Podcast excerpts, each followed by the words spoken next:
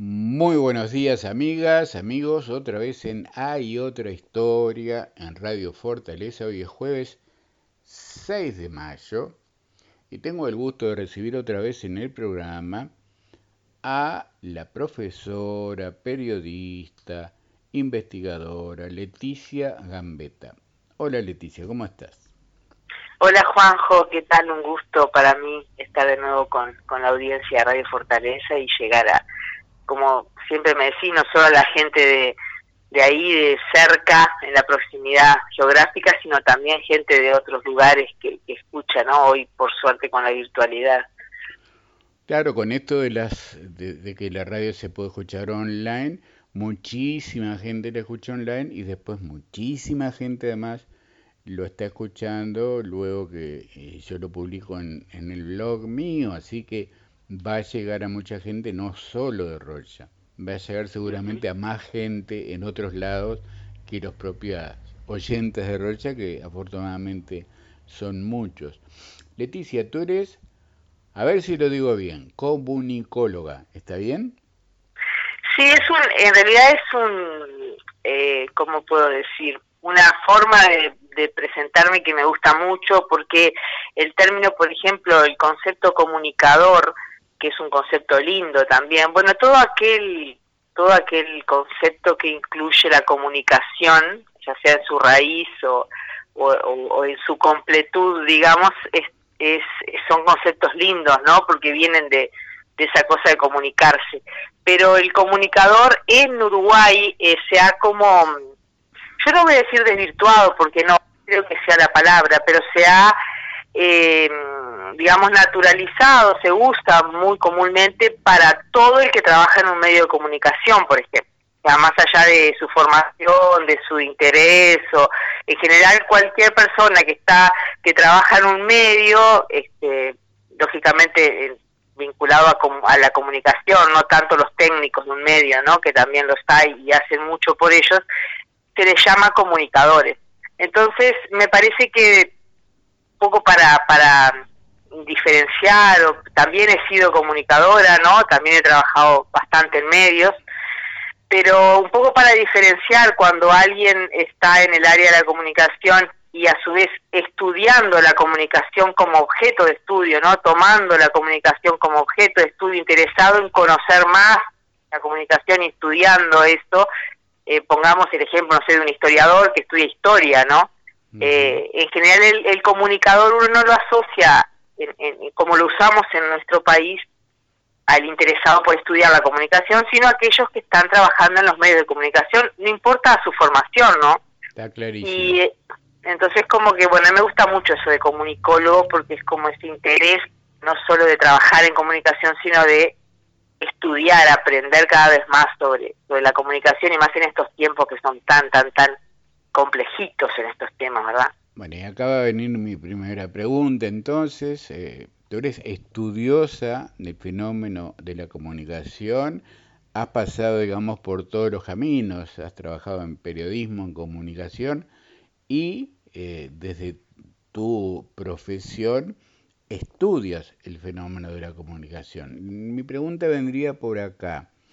Eh, pensamos que estamos muy comunicados porque hoy día, bueno, uno agarra el celular y, está en contacto con gente en cualquier lugar del mundo, tiene acceso a, portales, a información, a medios, a redes sociales, con gente que habla, que opina, uno se puede comunicar eh, bastante fácilmente con muchísima gente.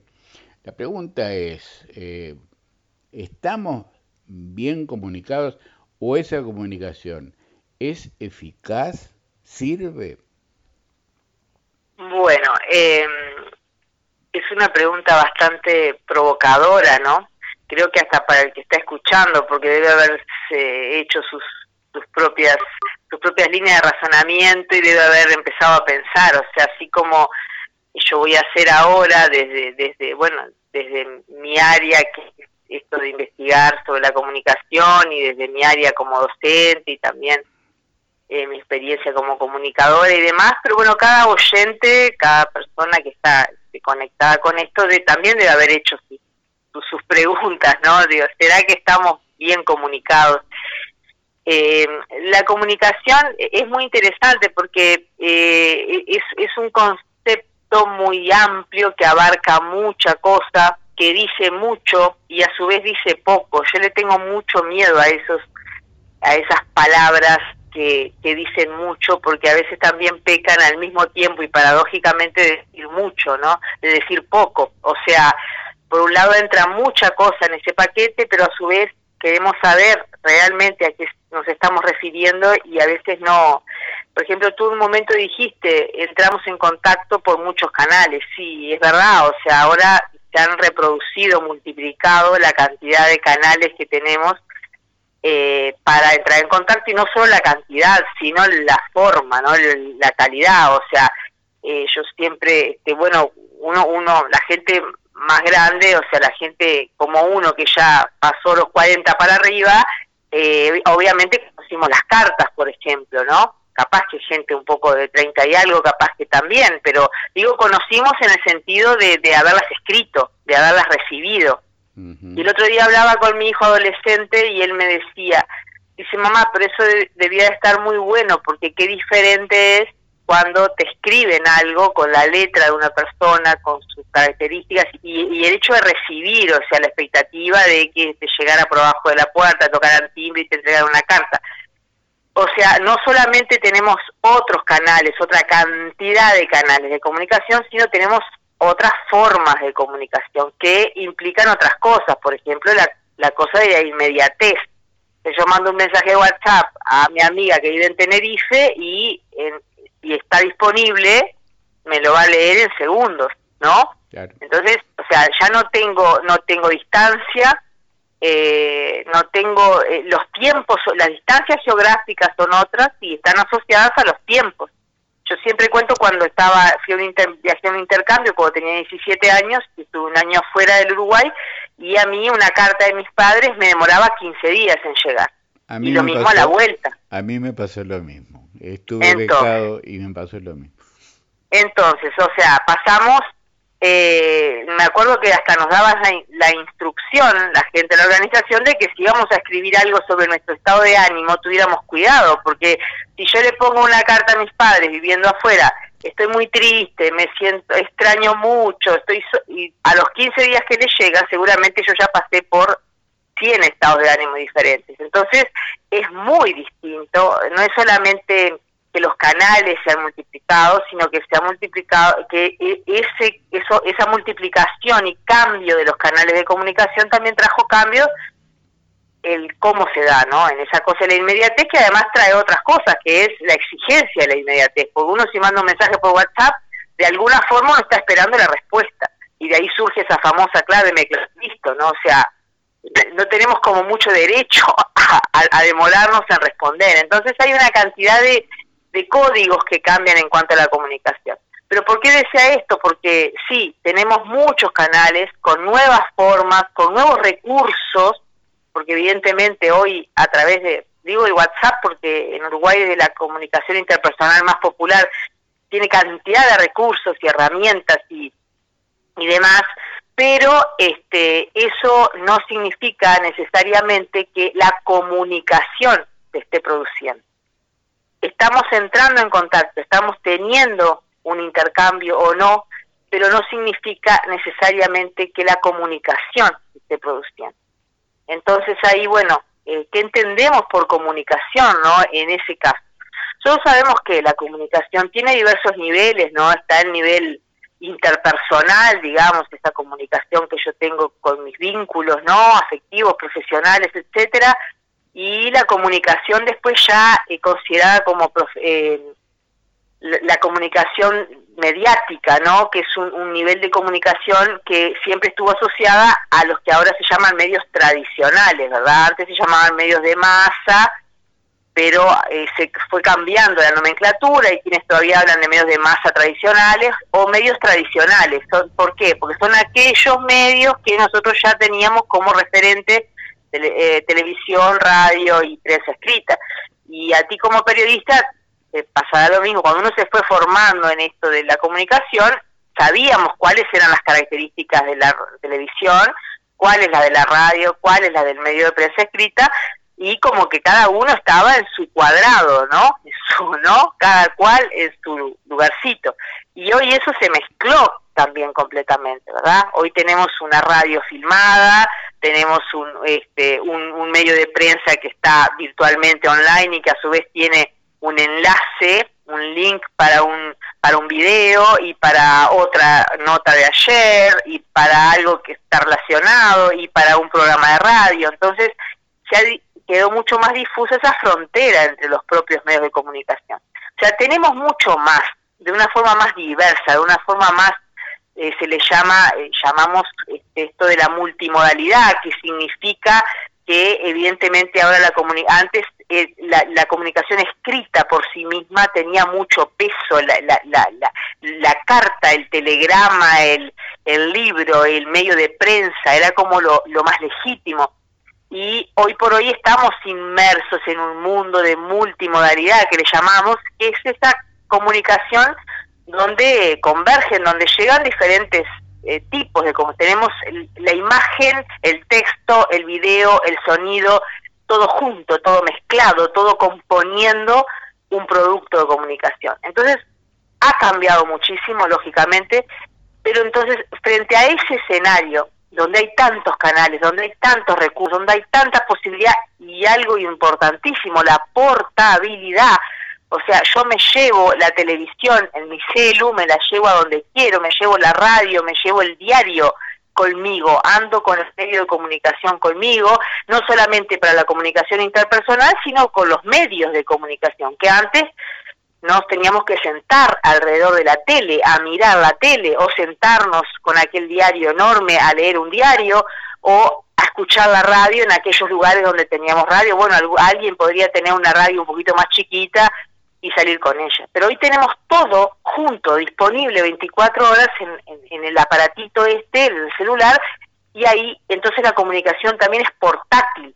Entonces todo, e, todos los canales, todas las formas, todo esto ha cambiado y sí ha puesto la comunicación ahí, al alcance de la mano. Y también, otra característica muy importante, ¿verdad? O sea, la comunicación, eh, somos voces activas porque eh, cuando estaban esos medios tradicionales, ¿qué, posibilidad teníamos de participar de ellos, aquellos que no trabajaban en medios de comunicación? Ser entrevistados por algún tema y nada más, o sea, sí, te entrevistó la radio porque, no sé, ganaste la carrera ciclista, bueno, sí, tuviste voz en un medio, pero si no, no teníamos una voz que salía a proyectarse. Y ahora con las redes sociales logramos canales este, que ¿verdad? O sea, incluso ahora hay todo un mundo, ¿no? Paralelo a los medios tradicionales y en algunos casos con mucho más este, penetración que los medios tradicionales, como todo esto de los influencers, ¿no? Con Instagram, con TikTok, con todas las, redes que, están ahí y, o sea, son como como universos paralelos para muchos, ¿no? Porque no hay gente que, por ejemplo, los chiquilines y las chiquilinas suelen este, conocer, por ejemplo, referentes de Instagram o, de YouTube sobre todo, y influencers de YouTube y que tienen canales y demás, y que son famosísimos para determinados públicos. Y es gente que se inventó a sí misma, o sea, que se armó, se produjo, salió y además está la monetización que la cantidad de gente que va mirando tus videos va ganando dinero. Entonces, como que se ha, se ha multiplicado y ha cambiado completamente el escenario de comunicación. Ahora volvemos a tu pregunta, con todo eso tan tan cambiado, tan tan cercano, tan palpable, tan portátil, tan inmediato, nos comunicamos mejor. Y ahí volvemos a lo mismo. ¿Qué sería comunicarse bien, no? ¿Qué sería comunicarse y qué sería comunicarse bien? Y bueno, la comunicación eh, es esa conexión, es, esa, es ese diálogo, ¿verdad? La comunicación, como decía algún algún autor por ahí es dialógica o no es comunicación, o sea, es, algo que de ida y vuelta, ah, no es algo que yo mando para allá, lo recibe alguien y quedó ahí, es la comunicación es ida y vuelta, eh, es conexión. Entonces, y sobre todo, cuando nosotros establecemos la comunicación, cuando tenemos la intención de comunicarnos, porque tiene que haber una intención, ¿verdad?, en la comunicación, tenemos propósitos, tenemos objetivos, nos comunicamos para algo. O sea, en este caso, eh, tú me llamás para hacer una entrevista y yo hago esta entrevista con determinado propósito de, compartir de, determinadas reflexiones con, con la gente que nos escucha y así, bueno, si le pido a mi hijo que ordene su cuarto, tengo un objetivo, tengo un propósito, me comunico por algo y, y entonces, ¿cuándo estaríamos hablando de una comunicación eficaz? Cuando ese propósito realmente se, se realiza, se materializa, cuando se cumple. Lo estoy simplificando bastante, ¿verdad? Pero ¿por qué? Porque eh, uno a veces eh, vemos que hay, hay quienes se preocupan muchísimo con esa cosa de la comunicación correcta, ¿verdad? De escribir correctamente, de respetar las reglas de gramática y la sintaxis y la organización de un texto y que esté todo perfectito. Y de repente nos olvidamos de eh, lo que está por abajo de todo eso, porque esa es la forma y no está mal, que es el contenido, pero sobre todo también la eficacia de, ese, de esa comunicación, de ese mensaje, que se logre, más que de ese mensaje, de, esa, de ese acto comunicativo, o sea, que se logre el propósito. Entonces yo eh, creo que a veces nos olvidamos de reflexionar sobre nuestros propósitos cuando nos comunicamos. Y eso hace también, porque al haber más canales, al haber más formas, al haber más acceso, también aumenta los problemas de la comunicación, como por ejemplo los ruidos famosos de la comunicación, ¿no? Cuando uno cuando uno ve que que no se sale de un de una madeja ahí enredada de, de, mensajes que van y vienen y no se logra salir para ningún lado, uno suele decir hay ruido en la comunicación, ¿verdad? Hay, hay algo que impide que los mensajes lleguen claramente a donde tienen que llegar. Entonces, a mí me parece que, que eh, todo este escenario nuevo, un escenario complejísimo, interesantísimo, un escenario de muchos cambios que acompaña también una que acompaña una sociedad diferente, pero que a su vez genera una sociedad diferente. No es como causa y consecuencia, ¿no? Eh, trae nuevos ruidos de comunicación. Eh, hablando de los ruidos, tengo una, una, una pregunta, una reflexión pregunta, Leticia. Por ejemplo, la gente se comunica muchísimo a través de, WhatsApp, mm, chatea, eh, nacen amores, nacen amistades y mueren a veces todo a través de WhatsApp. Y pasa también que la comunicación de esa manera eh, es muy complicada por aquello de eh, una frase no le estás viendo los ojos a la otra persona, no estás viendo lo que la otra persona eh, está sintiendo en ese momento. Entonces, una frase es tomada eh, mal, fuera de contexto, no se entiende, entonces va una respuesta que también sorprende a la otra persona y ahí creo que ahí estaríamos hablando de esos ruidos también, ¿no? Sí, es como te decía, ¿no? Han aumentado los canales, han aumentado las posibilidades y como tal aumentan los ruidos, ¿no? Y los ruidos tienen mucho que ver también, o sea, porque cada red social, uno a veces pone el paquete, las redes sociales, ¿no? Pero cada red social en sí misma tiene sus códigos, ¿no? Tiene su, eh, su, mm, su esencia de ser. Eh, no sé si nacieron con esa esencia de ser, pero así se fueron construyendo o así la, fue, la fueron construyendo las propias personas. Por eso se habla mucho, este, bueno, de, del Facebook con ese objetivo también de, eh, de, repente de encontrar gente y, se habla mucho de la, la cosa eh, negativa del Facebook, de esa cosa del espionaje de los otros, ¿no? Y yo que sé, en el Twitter se está discutiendo mucho el tema de la violencia, de la agresividad en el Twitter, ¿no? de, del desparpajo de, de, hablar con determinadas, que de repente en otros canales esa misma persona no se manifiesta así. Y sí, cada red social tiene sus características y dentro de esas características, esos códigos también se generan sus propios ruidos. El WhatsApp es interesante porque yo eh, siempre pensé, pensaba que era un una red social universal, ¿no? Y sin embargo, ahora en verano vinieron unos amigos de Canadá y en Canadá, por ejemplo, no se usa el WhatsApp. Ellos tienen WhatsApp en su familia para comunicarse con su familia uruguaya. Entonces, también esto es importante considerarlo, que las redes sociales, eh, tanto la red social, el uso, eh, la propia, el uso de esa red o no, pero también el, el perfil que uno le da al uso de las redes sociales también tiene que ver con la cultura. Es verdad que cada vez estamos como más desdibujados a nivel de identidad cultural, ¿no? Y esa, esa cuestión de la globalización nos hace cada vez más, eh, o por lo menos hay como una especie de que todos seamos parecidos, ¿no? Pero en realidad las culturas también tienen sus características de cómo usan las redes.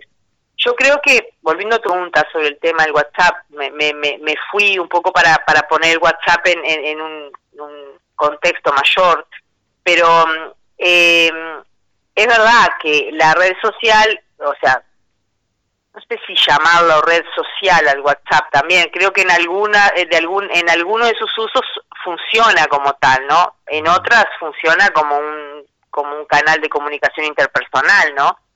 Depende de cómo lo usemos, si lo usamos en los grupos, si generamos cosas o si lo uso para mandar un mensaje o para llamar por teléfono. Pero mm, eh, el, el WhatsApp sí, en esta cuestión de los mensajes evidentemente uno eh, le pierde pierde el tono de la comunicación, salvo que mandes un audio.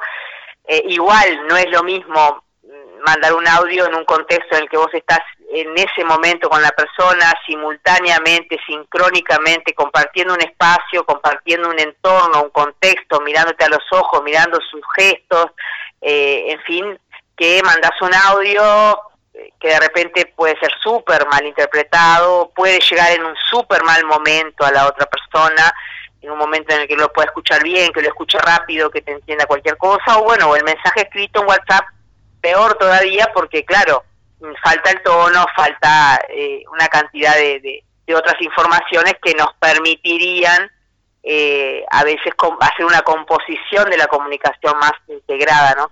De todas formas existen los emoticones, ¿no? Los emojis.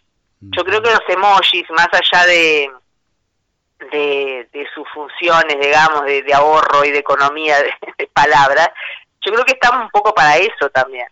Porque uno le manda a alguien en una conversación, estoy enojada, y solamente escribe, estoy enojada, y de repente si uno pone un emoji de un ¿no? Cualquiera, ese madito, rojito, no sé qué, o un, o un sticker o un GIF, de alguna forma lo suaviza, ¿no? Y, de alguna forma llega el mensaje de que la persona se hace la enojada, pero no está, que es una broma.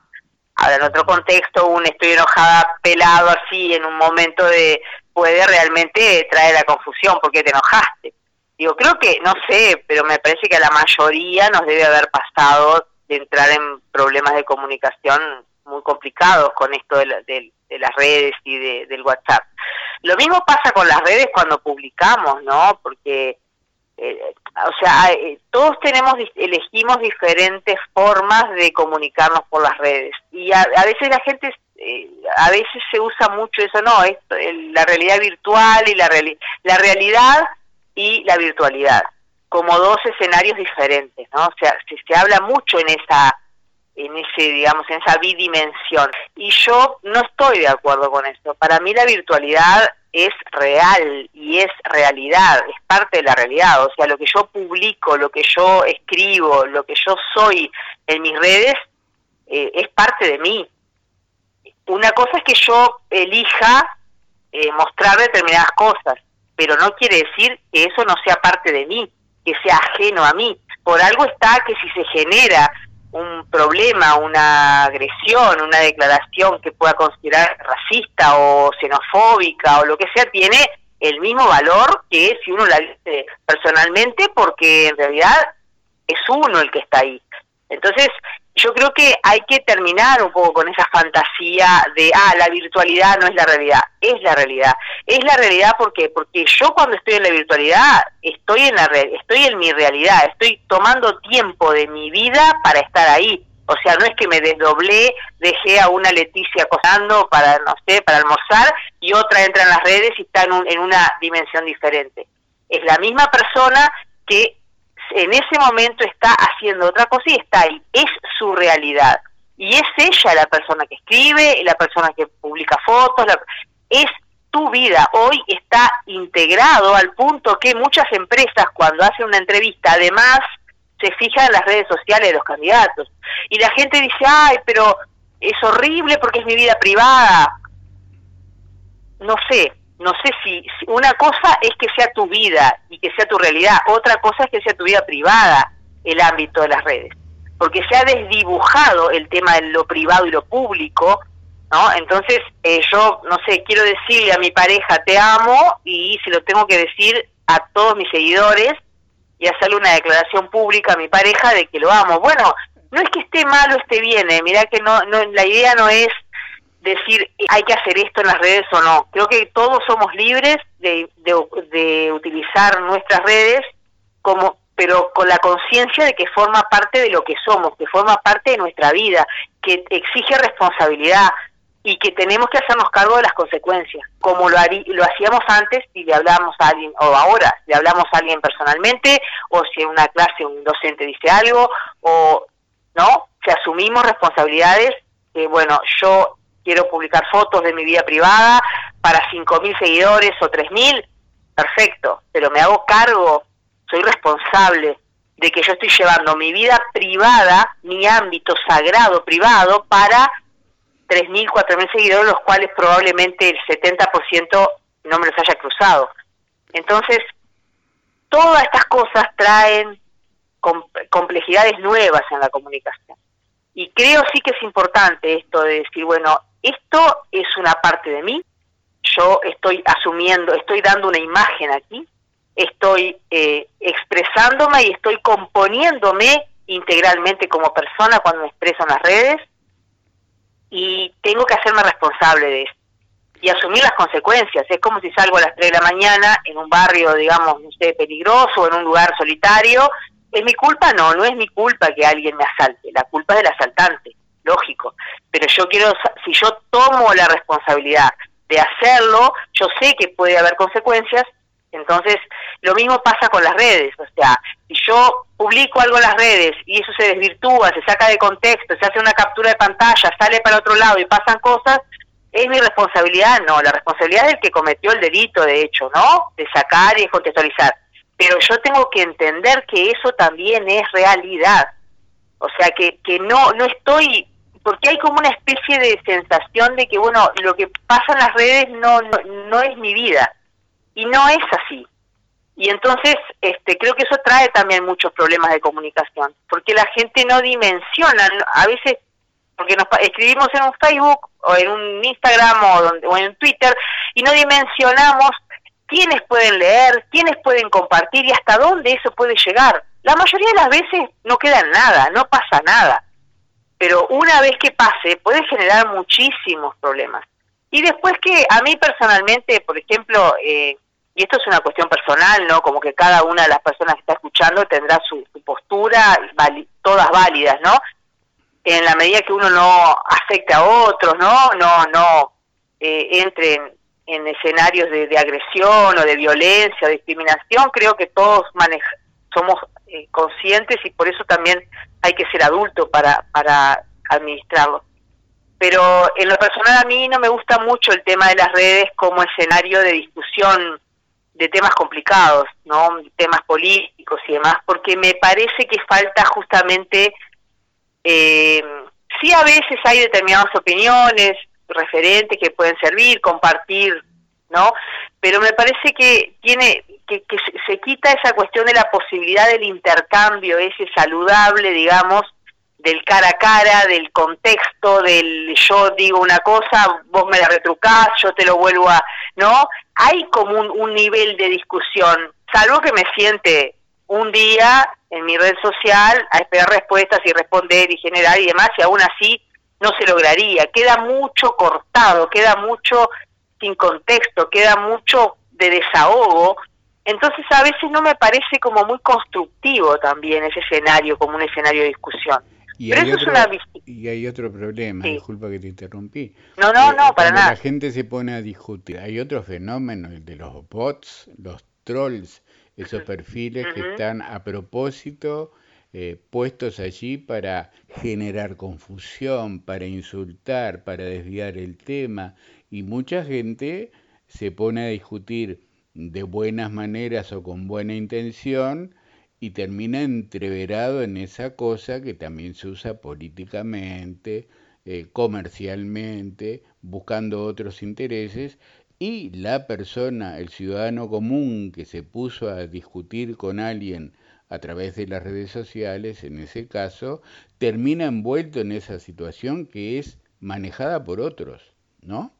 Sí, eh, eso son eh, cuestiones bastante graves, ¿verdad? Y que, y que sí, o sea, no nos olvidemos que hay una la robotización como fenómeno, digamos, es algo que empezó hace mucho tiempo y, y cada vez está más perfeccionado, ¿verdad? Y entonces eso va para todo, va para para la robotización en, en no sé, en máquinas que sustituyen a las personas, a en estos casos, ¿no? O sea, hay muchos programas incluso y software y, los bots que son estos estos este justamente publicadores compulsivos que tienen determinados objetivos que realmente eh, contaminan mucho y entonces es, es muy complicado ese escenario, ¿no? Es muy complicado y cada uno trae sus frustraciones personales y vuelca ahí, bueno, y entonces a, mí eh, la verdad es que en poquísimas ocasiones he visto intercambios en las redes que, que sean constructivos, ¿no? Que vos puedas, ah, mira, este cómo piensa. Si yo leo mucho, también a veces cuando tengo tiempo, comentarios y eso para, para ver lo que la gente está, sobre todo sobre temas que me interesan, ¿no? Pero a mí no, no, no me resulta un, un escenario en el que me parezca que se esté construyendo eh, conocimiento, opinión, que sea constructivo. No, no me parece. Entonces, eh, son temas personales, ¿no? Mucha gente lo usa como desahogo, es verdad, de sus broncas, ya sea de una pelea con el novio y empieza a decir cosas, ¿no? Sí, porque hay gente que, que en vez de dejarte, no sé, por personalmente te deja por WhatsApp, por ejemplo. Hay gente que le gusta por esos mensajes enigmáticos y vos ya te imaginás que alguien rompió con alguien o que odia a alguien o que alguien se portó mal. Y bueno, hay muchas formas del uso de las redes, pero en realidad, este, por eso digo, más canales, más complejidad, más comunicación aparente a la mano, pero hasta qué punto estamos logrando una comunicación eficaz. Y esto tiene que ver, sí, me ibas a preguntar algo, no sé. Simplemente decirte, el análisis eh, muy interesante que estás haciendo, creo que muchos eh, de nosotros, de todos los oyentes, está diciendo, la pucha, hay que mirar con más atención este fenómeno. Y entonces la pregunta que, si, si me ibas a decir algo antes, la dejamos para después, la pregunta sería, ya en los minutos finales que nos quedan, ¿y cómo, qué podemos hacer cada uno para que la comunicación sea realmente eficaz? Eh, bueno, a mí yo soy bastante enemiga de, de, los manuales, eh, o sea, sé, veo la practicidad y lo, lo, práctico y lo pragmático, o sea, lo práctico de la cosa de los tutoriales, ¿no? Que vivimos en esas épocas de tutoriales. Cualquier cosa que queremos saber, entramos y vemos el tutorial y aprendemos a hacerlo. En estas cosas es muy complejo dar como fórmulas, ¿no? Pero yo creo que algo que vos dijiste importante ahora, primero que nada la autorreflexión, ¿no? Esa reflexión sobre, bueno, cómo yo eh, manejo mi comunicación. Esto porque seguramente lo, lo sigamos hablando con más detalles sobre este este concepto que yo defiendo tanto, que es la comunicación eficaz en, tiempos de, de, de, de, sobreinformación, ¿verdad? Porque también hay una cosa, no es solamente que se han multiplicado los canales de comunicación y demás, ya estamos en un momento en el que la información nos ha pasado por arriba. O sea, hasta qué punto recibir todo ese bombardeo de información es saludable, ¿no? Construye, nos informa de verdad. Entonces, eh, justamente en ese escenario creo que lo más importante es, el silencio. O sea, es rescatar ese momento de silencio, es rescatar esa reflexión y decir, bueno, eh, por lo menos yo, ¿cómo me estoy comunicando? ¿Cómo me estoy comunicando eh, a nivel interpersonal, porque no por las redes nos vamos a olvidar de lo que tenemos acá al lado físicamente, y, y cómo estoy comunicándome, y yo no estoy de acuerdo con, eh, en una época estuvo muy de moda eso de venderse, ¿no? De vender la imagen, de que sos lo que, lo que, lo que proyectás. Sí, es verdad, uno proyecta mucho y es verdad, eh, uno construye, otros construyen sus imagen, su imagen acerca de nosotros a partir de cosas que proyectamos y a veces nos pueden perjudicar o beneficiar. Pero más que una hablar de producto, producto que se vende, hablar de una comunicación eh, honesta, de una comunicación eh, transparente, de realmente comunicar lo que somos, comunicar lo que hacemos y que todo coincida. O sea que cuando uno ve a, a Juanjo el periodista, ve a Juanjo la persona, ve a Juanjo en sus redes, ¿ah? ve a Juanjo sus valores, sus ideas y todo coincide ¿ah? en lo que somos y lo que hacemos, lo que comunicamos. Entonces, creo que lograr ese equilibrio, darle realmente importancia a lo que comunicamos y tener claro cuál es el propósito. Cuando yo voy a publicar algo a nivel de redes, por ejemplo, que es uno de, los temas que a mí me interesan mucho a nivel de estudio, cuando voy a publicar, bueno, también pensar en el propósito de esa comunicación.